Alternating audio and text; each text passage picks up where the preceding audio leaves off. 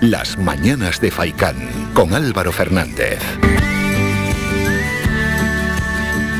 Como hemos dicho antes de ir a publicidad, queremos hacer una introducción y presentar con el autor de Atis Tirma, con Ulises Martín, esta obra. Él es profesor titular de Ética de las Ciencias Sociales en la Universidad de Laguna y es doctor en Historia. Y queremos conocer ¿no? cómo se presenta esta obra donde se combina el rigor de las crónicas, pero también la ficción novelada de unos hechos, unos hechos que tienen que ver con la conquista de Gran Canaria. Ulises, buenos días. Buenos días. Bueno, y un nuevo paso, ¿verdad?, en estas historias noveladas de Canarias.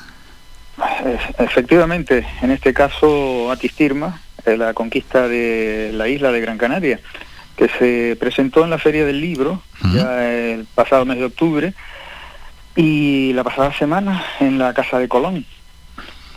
Así es, en el corazón, ¿verdad?, de las Palmas de Gran Canaria. No se me ocurre casi casi un sitio mejor para presentarlo.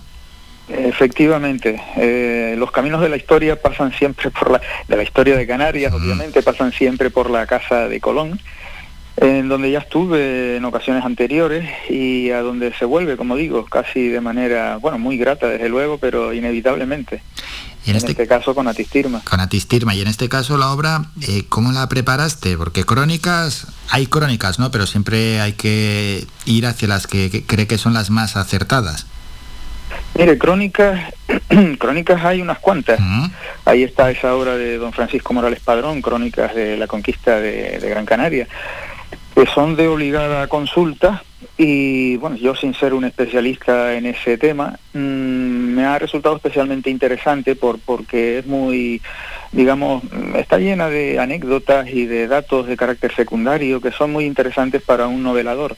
Hablo de la crónica de mm, don Tomás Marín de Cubas, el médico teldense, que creo recordar en torno a 1600, hace ya unos cuantos años, publica, o en fin, eh, redacta la, esta, esta obra interesantísima, que es que por cierto, de la cual se ha hecho una edición muy reciente, eh, no recuerdo si del mes de diciembre, eh, del manuscrito original que yo no consulté, consultado una edición posterior, perdón, anterior, pero de, un documento que ya eh, fue rehecho, fue modificado, ¿no? Posteriormente.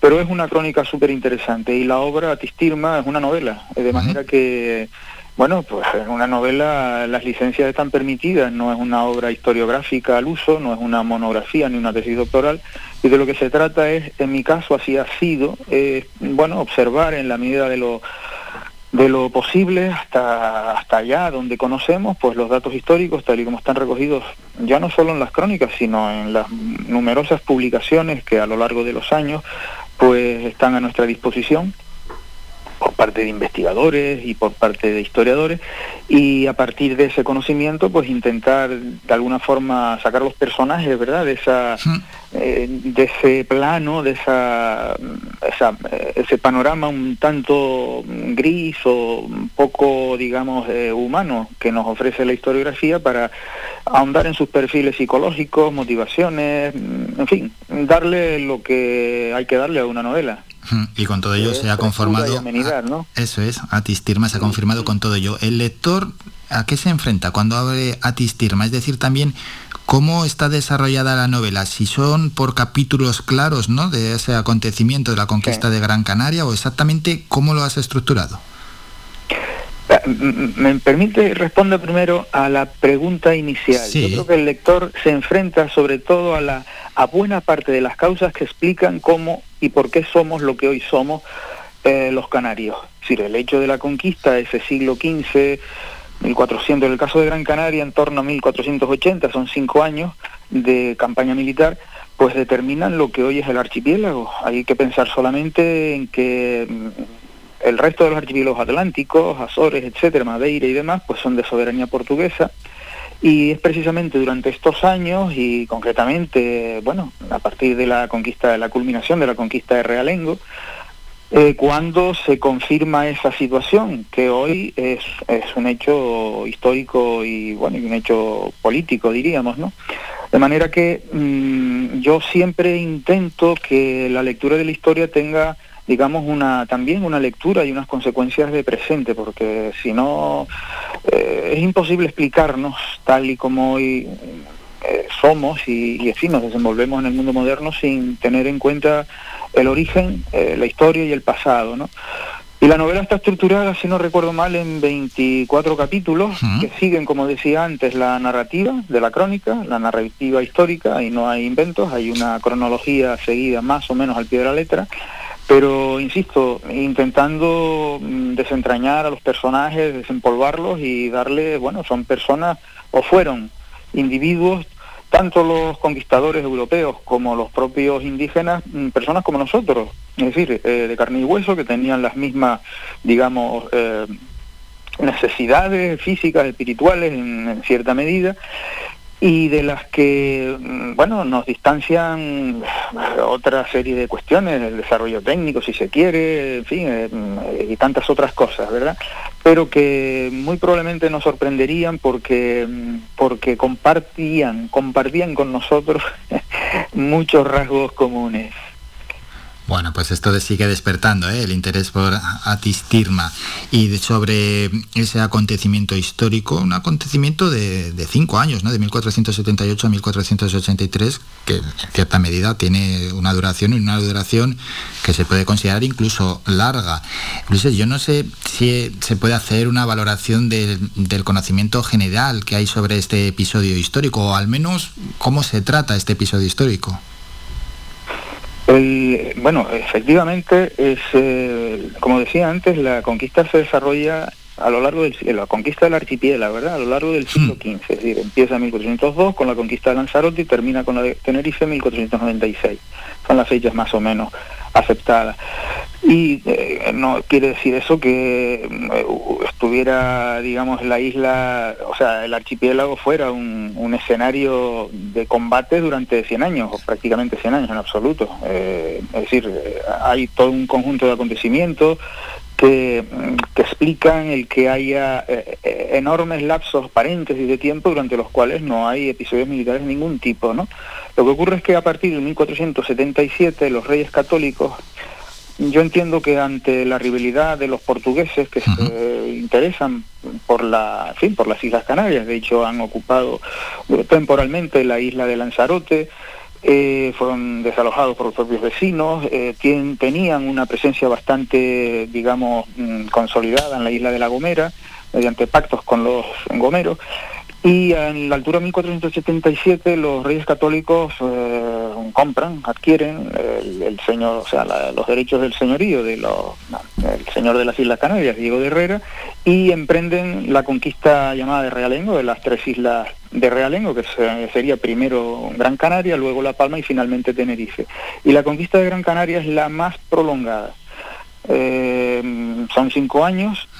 Ahí sí que hay una, digamos que una serie de eventos de carácter militar eh, sucesivos que cubren ese periodo y que básicamente está explicada esa prolongación, esa duración por, mm, yo creo que básicamente por las disensiones internas, la enemistad que cunde entre los propios conquistadores, sobre todo entre el de Bermúdez y el primer eh, gobernador, el jefe militar primero, Juan Rejón, quedaría luego a la llegada de, bueno, la ejecución de Pedro de Algaba y justamente al lado de la Casa de Colón tenemos el pasaje de Algaba y luego a la llegada de, este Pedro de Veras, que será quien culmine la conquista, la conquista. Evidentemente la propia resistencia de los indígenas gran canarios, de los antiguos canarios, es también un factor determinante, así como la orografía, la agreste orografía de la isla, ¿no?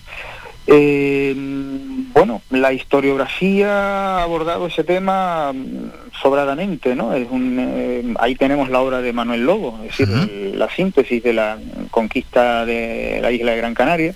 Es un tema sumamente atractivo. Para el caso de Tenerife tenemos la obra magna de Antonio Rumeu de Armas, conquista, la conquista de Tenerife. Y, bueno, eh, sobre la base de lo que narran las crónicas, luego hay un amplísimo conjunto de documentación que ha de ser consultada por los especialistas, que llegan allí hasta donde es posible, abordando un acontecimiento del que nos separan ya 540 años. Y por lo tanto no es, eh, razonable pensar que hay muchos rincones que van a quedar eh, en la sombra, pues, pues no sabemos si eternamente o durante, no se sabe, ¿no? Bueno, así es. Por tanto, nos enfrentamos a una novela que para nada es ligera, que tiene su pozo, que tiene su profundidad, que tiene su, enseñanza, su aprendizaje. Lo digo para todo aquel que se enfrente a Tistirma, que sepa lo que se encuentra. Efectivamente, la, digamos, la novela, vamos a ver, em, eh, la novela tiene densidad, tiene, eh, la conquista, ya digo, es un periodo relativamente prolongado, con muchos personajes, con una trama incluso diplomática de fondo entre Castilla y Portugal, eh, hablaba de, las, de estas disensiones internas, pero ya no solo entre los conquistadores, sino incluso entre los propios indígenas, la rivalidad archiconocida entre los dos guanardematos, Etelde y, y, este, y Galdar, y luego, bueno, eh, ahí hay además desde el punto de vista literario, pues creo un despliegue de términos y un léxico, fin, al culto, además de la incorporación de numerosos guanchismos, canarismos primero, guanchismos e incluso algún berberismo eh, cuando, cuando en boca de los propios indígenas no contamos con, quiero decir, en boca de los indígenas eh, en la novela, no contamos con la eh, terminología, el término, por lo menos entre los guanchismos que conocemos en el archipiélago, ¿no? Estas listas de vocablos guanches. y me he atrevido, no deja de ser un atrevimiento, a recurrir a, a diccionarios de brever y castellano que andan circulando por la web, pero en cualquier caso yo sí eh, me gustaría advertir al lector que estas expresiones están situadas en contextos y acompañadas por otras, eh, por otras expresiones o, en fin, por otros enunciados que aclaran perfectamente y hacen absolutamente inteligible el, el término en cuestión. Eh, no sé si me explico. De manera que la obra no es nada, en fin, eh, hermética, se puede leer sin mayor problema. yo creo que es asequible. Eso sí, requiere una lectura serena. Y, además creo que, bueno, uno procede del ámbito este de la didáctica de las ciencias sociales y, en fin, en didáctica de la historia, creo que en principio la obra es un esfuerzo de, de didáctica, ¿no? De, enseñanza, de dar a conocer una, una parcela de la historia que sobre la cual eh, en fin, tenemos unas ideas generales, eh, más o menos nos suenan algunos acontecimientos, algunos personajes. Algunos nombres también, ¿no? Claro. Exacto. Que muchas veces las conocemos. es de una riqueza extraordinaria, es de una riqueza extraordinaria, ya lo creo. Claro, eso es al, final, bueno, lo que nos enseña la obra y también, ahora que lo último que hemos mencionado, ¿no? Los nombres de, me imagino que aparecerá pues eh, desde Doramas, el Faicán de turno, Fernando Guanarteme, etcétera, que, que al aparecer en la novela uno también puede luego por su propia cuenta y ir profundizando un poco en estos protagonistas. La novela incluso me ha recordado que, mm, al margen de cuestiones, digamos, en fin, de lo que es la narrativa, hmm. de los hechos y tal, eh, pues también abunda en, eh, en, debates y en aspectos que, que, todavía no están resueltos, incluso no están resueltos por nuestra propia sociedad, ¿no? Por ejemplo, ya que has hecho mención a Fernando Buenarteme, sí. Tenesor Seimidán o Guayedra, que por los tres nombres está citado, por sus tres nombres está citado en la, en la novela, eh, pues él eh, nos habla, nos habla en un determinado momento, hacia el final de la obra, nos expone sus argumentos. Yo me atrevo a exponer sus argumentos. sabido es que mm, en cualquier historia, y no digamos en la épica, porque esta es una obra literaria que tiene esa naturaleza, en ese género nos movemos, eh, pues hay siempre héroes y villanos. Frente a los héroes conocidísimos, ahí está el caso de Dorama, Josentaguaire, Adargoma, etcétera, Maninidra, pues tenemos uh, a los villanos y muy probablemente, eh, al margen de la figura de Pedro de Vera y algún que otro conquistador, en el caso de los antiguos canarios, mm, bueno, eh, tenemos ahí el caso de la el protagonismo de Fernando Buenarteme, que actúa como persona aliada, personaje aliado de los castellanos en esos momentos finales de la conquista de la isla. Yo he querido huir de lo que es una visión de buenos y malos. Sí, sí, sí, claro, porque tampoco en la historia hace falta todo el rato posicionar buenos y malos, claro.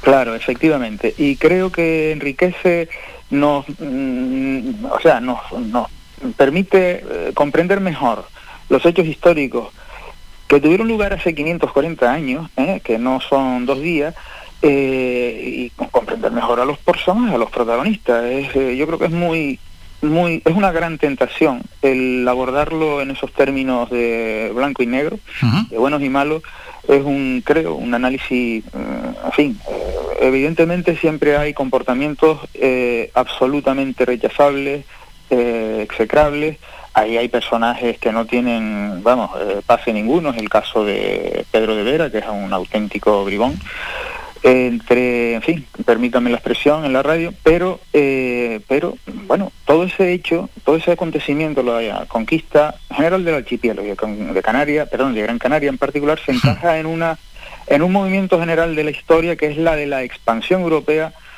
eh, por todo el globo. Eh, esto de la globalización, que de la que, en fin, estamos cansados de oír hablar y que parece que es un término acuñado hace 20 o 15 o 20 años, es una es un movimiento histórico, una tendencia general de la humanidad que se inicia en este periodo, incluso anteriormente, es decir, en el siglo XIII, 1200 y pico, un Marco Polo, o por ejemplo un Lancelot Malochelo hacia Occidente, son los pioneros de ese proceso de globalización. Y la ocupación de Canarias la colonización posterior de Canarias y no digamos luego del fin de América, de las Indias, pues constituyen fases mm, primeras, eh, iniciales, aurorales, de lo que es ese proceso de globalización. Y en el cual hay que encajar los comportamientos y, las decisiones. Y está bien esta, Ulises, está muy bien esta contextualización porque a veces parece que la globalización viene después de la, caída, de la caída de las Torres Gemelas y no es así. Sí, Sí, sí, bueno, hay fases, eh, no, me atrevo yo a hablar de globalización tal y como hoy la concebimos en el siglo XIII o en el siglo XIV o XV, ¿no? Sí, pero bueno, unas políticas más de, expansión, sí. exacto, es una expansión geográfica y cultural y comercial, etcétera, que, que tiene como protagonismo, protagonistas, perdón, a esas coronas eh, bajo medievales europeas como Castilla, Portugal, el propio Aragón hacia el Mediterráneo, etcétera y que es muy importante tener en cuenta, los canarios deberíamos, debiéramos saber que en ese proceso de expansión del mundo, de apertura del mundo conocido por los europeos, siempre desde este punto de vista eurocentrista, eh, las Islas Canarias son la etapa inicial, es decir, son el primer archipiélago redescubierto hacia Occidente, vamos a decir descubierto, eran conocidas en la antigüedad clásica, se perdió, ¿eh?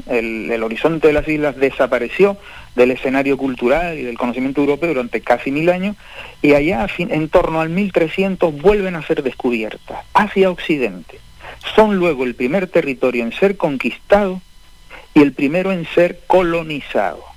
Con lo cual es en Canarias donde se inicia ese proceso de expansión geográfica universal que acaba pues prácticamente en la eh, bueno, en, la Primera Guerra Mundial, con el reparto de África entre las potencias vencedoras. Es un hecho, mm, no sé, conocido relativa, o sea, el hecho de la conquista, el hecho de la colonización de Canarias, pero no situado en ese contexto general eh, que le da un relieve especialmente importante, ¿no? Creo hmm. yo. Sí, sí, sí. Y yo creo que has hecho muy bien además de situarlo cronológicamente para poder entender parte de la historia, está claro. Y Ulises, una última pregunta que no nos podíamos ir sin hacer. A ti, Tirma, no sé si tuviste alguna duda ¿no? a la hora de titular a la novela, a Tirma, que me imagino que incluso dentro de la propia novela esto será un capítulo. Eh, eh, bueno, la, eh, la, novela, la verdad es que tengo que mm, agradecerle a un buen amigo, Manuel Abril, profesor de didáctica de la lengua, la sugerencia. Yo creo que acertó plenamente, ¿no? Ah, tampoco es que sea especialmente original, ¿eh? En 1944 o 47, no recuerdo exactamente cuándo, este, mm, Juan del Río Ayala, eh, importante personaje, personalidad de la cultura gran canaria de la época, publica, escribe y publica una obra de teatro con ese nombre.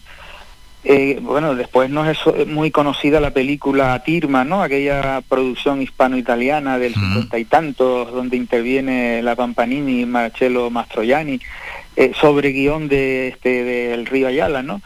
Eh, eh, puede haber otros títulos, pero evidentemente Atistirma, eh, por el valor simbólico que incluso tiene esa exclamación, ¿verdad? De, intraducible quizás, hay varias eh, opiniones, amor a la tierra, amor a la montaña sagrada, libertad, etcétera, que pronuncian los últimos personajes que resisten a los y muestran esa ese comportamiento heroico, ¿no? De autoinmolación, el caso de Tazarte primero y luego Gariragua y el último mm, Guanarteme, Ventejuy, desde la cima de Ancite, probablemente casi con total seguridad la fortaleza hoy en Santa Lucía, ese espacio visitable.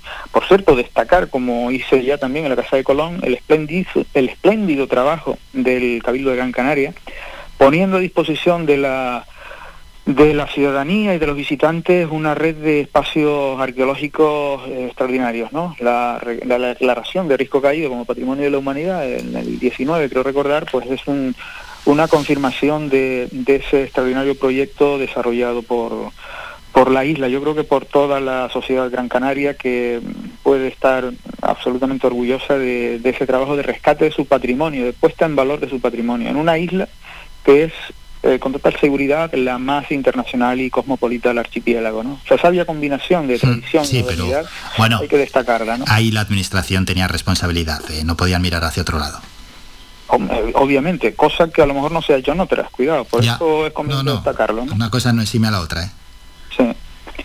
Sí. Sí.